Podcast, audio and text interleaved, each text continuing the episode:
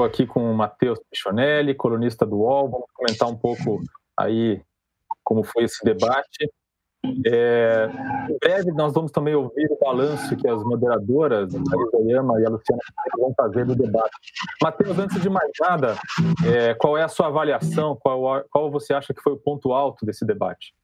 Eu acho que tem, dá para a gente dividir em, duas, em dois momentos, né? É, primeiro, a eleição ela foi se afunilando, e o debate nesse sentido também, uh, para como uma, uma espécie de, de, de caráter, um caráter plebiscitário, não digo nem da gestão do Bruno Covas, né? Mas da, das gestões tucanas em São Paulo. Uh, então, isso, assim, o, o, pelo menos logo no, no princípio, o, foi um jogo de todos contra Covas e Covas contra todos. Né? É, eu destacaria também alguns, em alguns momentos em que teve uma espécie de dobradinha o, França com o Russomano, e um, e um, exercício de desconstrução também do, do Boulos, né? Teve um, debate ali muito interessante entre experiência e inexperiência, sonho e ilusão, né? Uma coisa ali quase filosófica ali, uh, ah, para desconstruir esse candidato que hoje aparece em segundo lugar nas pesquisas, e eles demonstra, tentando mostrar ali que ele não teria ali musculatura para assumir esse desafio. Então, muito, principalmente o França, né? Falando muito sobre experiência e tudo mais. É, me chamou a atenção também algumas ausências ali. A gente apostava que Bom, o, o, bom, primeiro, o, o, Dória de fato, o Dória e o vice de fato foram temas incômodos ao, ao, ao Covas. Mas o Lula não foi um, um, tema incômodo ao Boulos, né? Como a gente imaginava. O Lula, eu acho que não foi citado em nenhum momento, na fala de nenhum candidato. É, na verdade, uh... ele foi citado no momento em que Márcio França foi perguntado sobre os elogios que ele faz. O Márcio França, inclusive, foi capaz de elogiar o Lula, o Bolsonaro e o Dória, né? Apesar de que o Dória ele, ele ainda fez ali algumas ressalvas. Né? Você tem razão, eu tinha, eu tinha, eu tinha me esquecido disso, mas de qualquer forma, de um, em um momento ali muito. Ninguém abordou ali a crise na esquerda ou alguma, algum tipo de, uh, uh, de debate nesse sentido.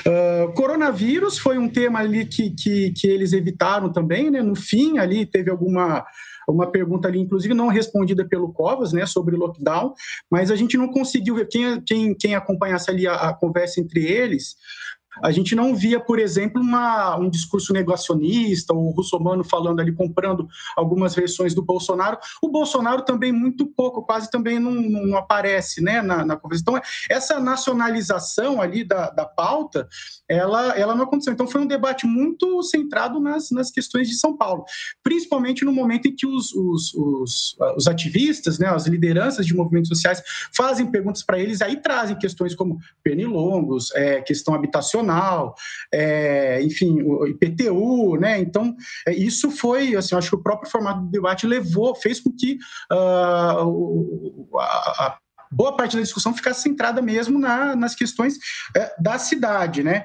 Uh, é, a gente volta, a gente volta a, a, conversar um pouco mais. Primeiro eu vou chamar a nossa colega Thaís Oyama, que está no estúdio, é, e vou, vou pedir para ela fazer uma avaliação. Então, Thaís, é, qual foi, na sua opinião, os, quais, quais foram, né, na sua opinião, os pontos altos do debate?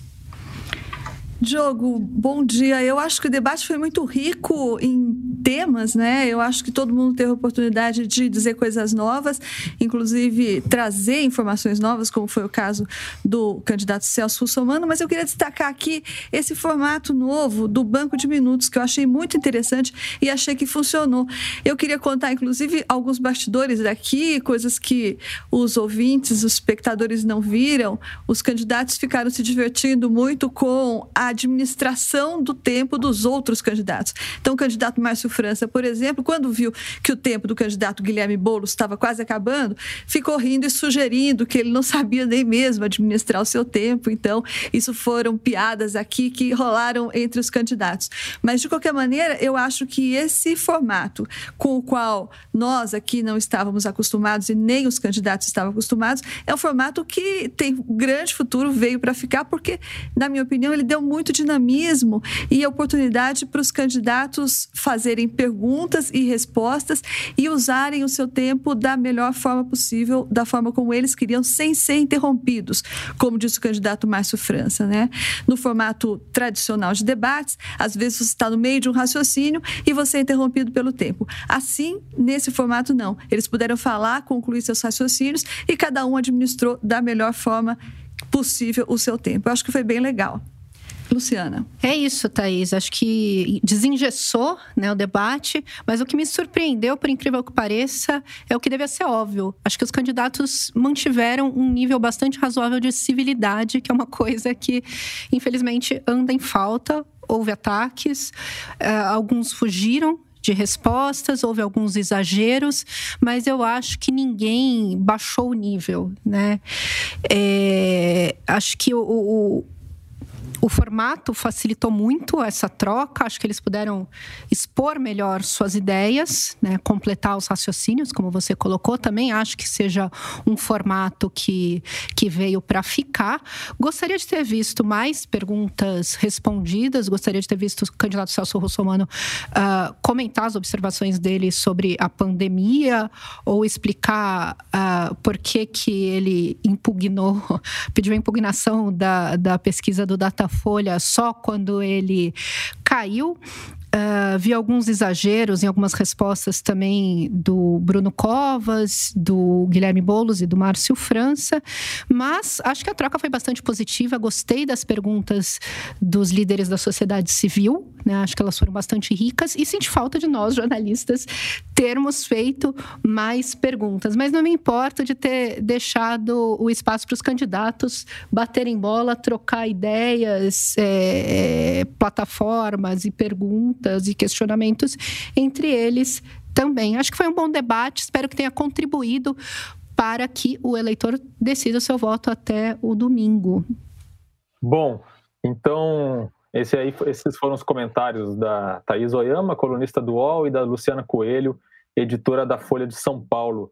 Matheus, é muito interessante que é, esse bom nível né, de que a Luciana estava falando é, também talvez possa ser atribuído ao fato de que apenas os quatro candidatos que estão mais bem colocados nas pesquisas é, participaram. Né? Isso é, restringe um pouco, né? porque é, você acaba concentrando ali naqueles que, que, segundo as pesquisas, estão com mais chances de ir para o segundo turno. Né? É, é aquilo que a gente falava antes, né? Você não tem a figura do franco atirador, né? O cara que não tem, não tem nada ali a perder, então ele começa a jogar um, um pouco para a torcida, buscando engajamento ali, principalmente em, em, outro dia mesmo a gente viu num, num, num, deba num outro debate, né? Chamando o, o Mamãe Falei de Mamãe Faltei, então é o tipo de coisa ali que, que às vezes que dá muita, muito pano para manga para as redes, mas não dispersa um pouco a questão uh, do, do, do debate sobre a cidade mesmo. Então, sem a figura dos franco-atiradores, embora o, o Márcio França ele, ele, ele, tenha feito uma espécie de homenagem né, a quem não pôde participar e tudo mais, mas realmente, com quem tem realmente chance de, de vencer essa eleição, você foca uh, uh, o debate em torno de, de propostas. Né? Então, tem... Desculpa, é interessante que também, Matheus, é, a questão ideológica fica, fica, ficou um pouco de fora, né? Quer dizer, os ataques, eles foram, os ataques que, que foram feitos entre os candidatos foram muito pontuais em coisas concretas, né? É, como você já falou, é, a questão nacional não, não foi tão, tão colocada. Agora, é interessante, qual foi, na sua opinião, é, o momento em que por exemplo, o candidato Bruno Covas ficou mais incomodado. Eu me, me pareceu, no caso do candidato Guilherme Boulos, que foi quando o Russomano ficou batendo na tecla de empresas fantasmas e tal. O Boulos evitou responder concretamente do que se tratava aquela, aquela acusação. É, mas no, e no caso do, do Bruno Covas, além, além dessa questão do, do Dória e do vice, que foi, foi o tema principalmente no começo. Do Dória, eu acho que ele tem uma resposta, né? A gente pode até, pode até discordar, mas é uma, ele tem uma coisa para responder de bate-pronto. Olha, ele tem mais de 60 municípios para se preocupar, ele vai fazer campanha para todo mundo e tal. Você pode desconfiar dessa, dessa resposta, mas, enfim, ela está colocada. Em relação ao vice, ele respondeu de uma maneira genérica, né? Mas assim, ele não entrou em detalhes, né? Assim, você tem uma, uma história ali sobre empresas do vice-candidato que uh, uh, é, administravam receberam recursos de creche sem licitação. Né? Ele não entra nesse, nesse tema, deu para ver que ele ficou, que ele ficou incomodado, uh, mas acho que um tema que ele poderia ter entrado, e ele não entrou porque é um tema que, que iria gerar polêmica e não é exatamente um tema popular, é quando o Russomano pergunta para ele do lockdown. Né? Fala, ah, é verdade que você e o Dória, assim que vocês, que esse resultado se concretizar, como se ele estivesse dando um spoiler, né? Se você for eleito prefeito mesmo tal, é, vai ter o lockdown, e aí ele não responde. Ele tinha ali os 30 segundos para responder, ele poderia falar: olha, não sou eu que decido, isso vai para das autoridades competentes, da área da saúde. Ele poderia fazer um confronto nesse sentido e ele ele né, driblou ali. Então eu acho que é, ali incomoda, assim, dá para ver que uh, essa associação com, com, com, medidas mais restritivas, é, acho que ele fez de tudo para não trazer isso no, no pro debate. Agora, Matheus, é, no caso do Celso Russomano, porque Celso Russomano, que está em queda nas pesquisas, ele tinha nesse debate é, ele tem poucos dias para tentar reverter essa tendência. Você acredita que ele demonstrou ali no, no debate é, uma capacidade de, de, de, dar a volta por cima? Eu acho que ele não saiu perdendo, não. Assim, eu acho que ele, talvez nessa, nessa nova configuração, ele tenha assumido essa, essa, esse, esse arquétipo aí do, do, do do franco atirador, né? O cara que está ali, como quase não tivesse nada a perder. Em algum momento eu, te, eu, senti até que os candidatos ignoravam ele, sabe? Que dava a impressão que ele já não era alguém que estava em jogo. Ao mesmo tempo, ele, ele trouxe ali um, uma pegadinha para o Boulos, né? E o Boulos ele não respondeu, que é a questão de uma suposta empresa fantasma, diz que já tem programa gravado ou vai gravar sobre isso, né? Que olha, ele contratou uma empresa ali de um nome estranho, né? Eh, de, de vídeo e que não tem a sede, né? Não fica no endereço que ele informou e tudo mais. E ele está trazendo essa questão do, do dinheiro público público, né, que é do fundo partidário e tudo mais. O Bolos não respondeu, acho que o Bolos ele sai bem, não digo que ele saiu é, é, é, é queimado ou derrotado do debate, mas foi alguém que, ah, se tinha alguém para ganhar pontos, não foi o Bolos, né? Eu acho que é, o Russomano ele se posiciona nesse, nesse nessa disputa e ele se e, e, o Boulos não conseguiu se não conseguiu sair disso. O Russomano me parecia um pouco abatido assim, um pouco desanimado ali nessa nessa reta final de campanha. Eu imaginava que ele ia apresentar as teses bolsonaristas de uma maneira mais apaixonada, isso não aconteceu, talvez porque ele percebeu que isso não traria votos para ele e, e, definitivamente, como a Luciana lembrou, ele não respondeu a questão da, da pesquisa, né, do Datafolha, ele já chegou com essa pecha de alguém que censurou uma pesquisa, né? E ele ele, ele se enrola ali para dizer que ele tem uma espécie de data russomano, né? As minhas pesquisas próprias mostravam que eu nunca tive 29%, eu tinha 26%. Só que ele fala isso dentro de uma, numa pesquisa que estava dentro da margem de erro, quer dizer, falou ali, é aquilo, né? Quanto mais ele fala, parece que ele se enrosca ao mesmo tempo, né? Mas ele, mas ele, ele, eu acho que ele se ele está no jogo. Eu não acho ele que ele saiu derrotado, não ele estava mais é, ativo, digamos assim, mais, é, mais partindo para o confronto, né, comparado com outras pesquisas, com, outras, com outros debates.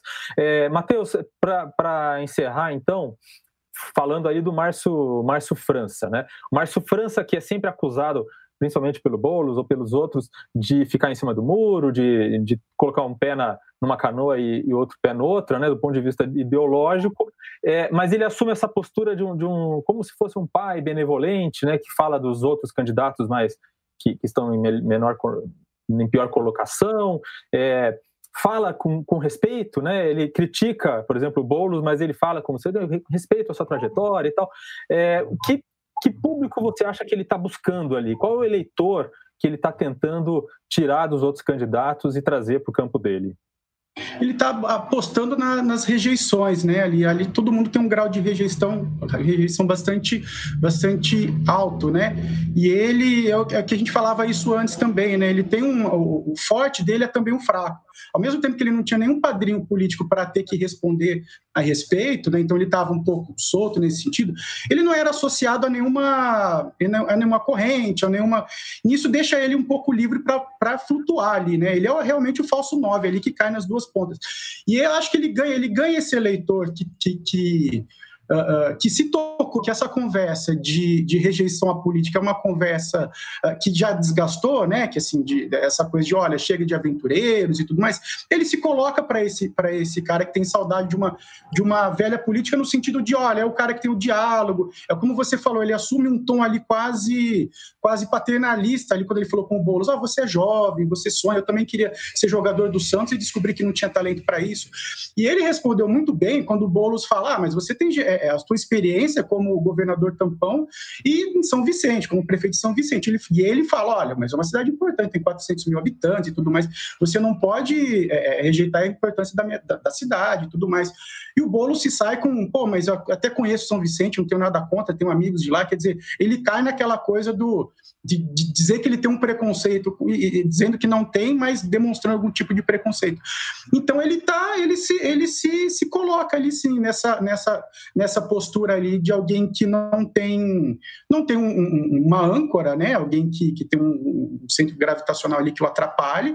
E isso quando você tem uma eleição em que a rejeição é muito entra em conta, né? Na hora da decisão do voto, é, isso pode ser um, trunfo para ele. Ele chamou muita atenção essa dobradinha dele com o russomano. Chega um, um momento que ele falou assim: o que, que, a gente, o que, que a gente pode fazer? Ele falou no plural para derrotar o Covas, né? Então dá a impressão que eles já estão, de alguma forma, batendo uma bola ali, já pensando num, eventual segundo turno, né? Quem vai apoiar quem e quem vai ser essa frente anti-Covas, que é isso que mais ou menos está se formando.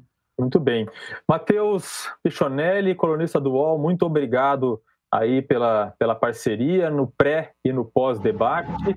É, estamos terminando aqui a nossa transmissão do debate UOL Folha dos candidatos mais bem colocados nas pesquisas eleitorais para a Prefeitura de São Paulo.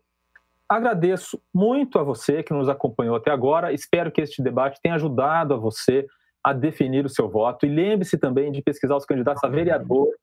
É uma função muito importante da cidade, que muitas vezes a gente deixa para escolher na última hora, né? Faço também um convite a você para acompanhar a cobertura do UOL e da Folha de São Paulo, é, a cobertura da reta final do primeiro turno das eleições municipais em todo o Brasil. Até breve. Obrigado e até já.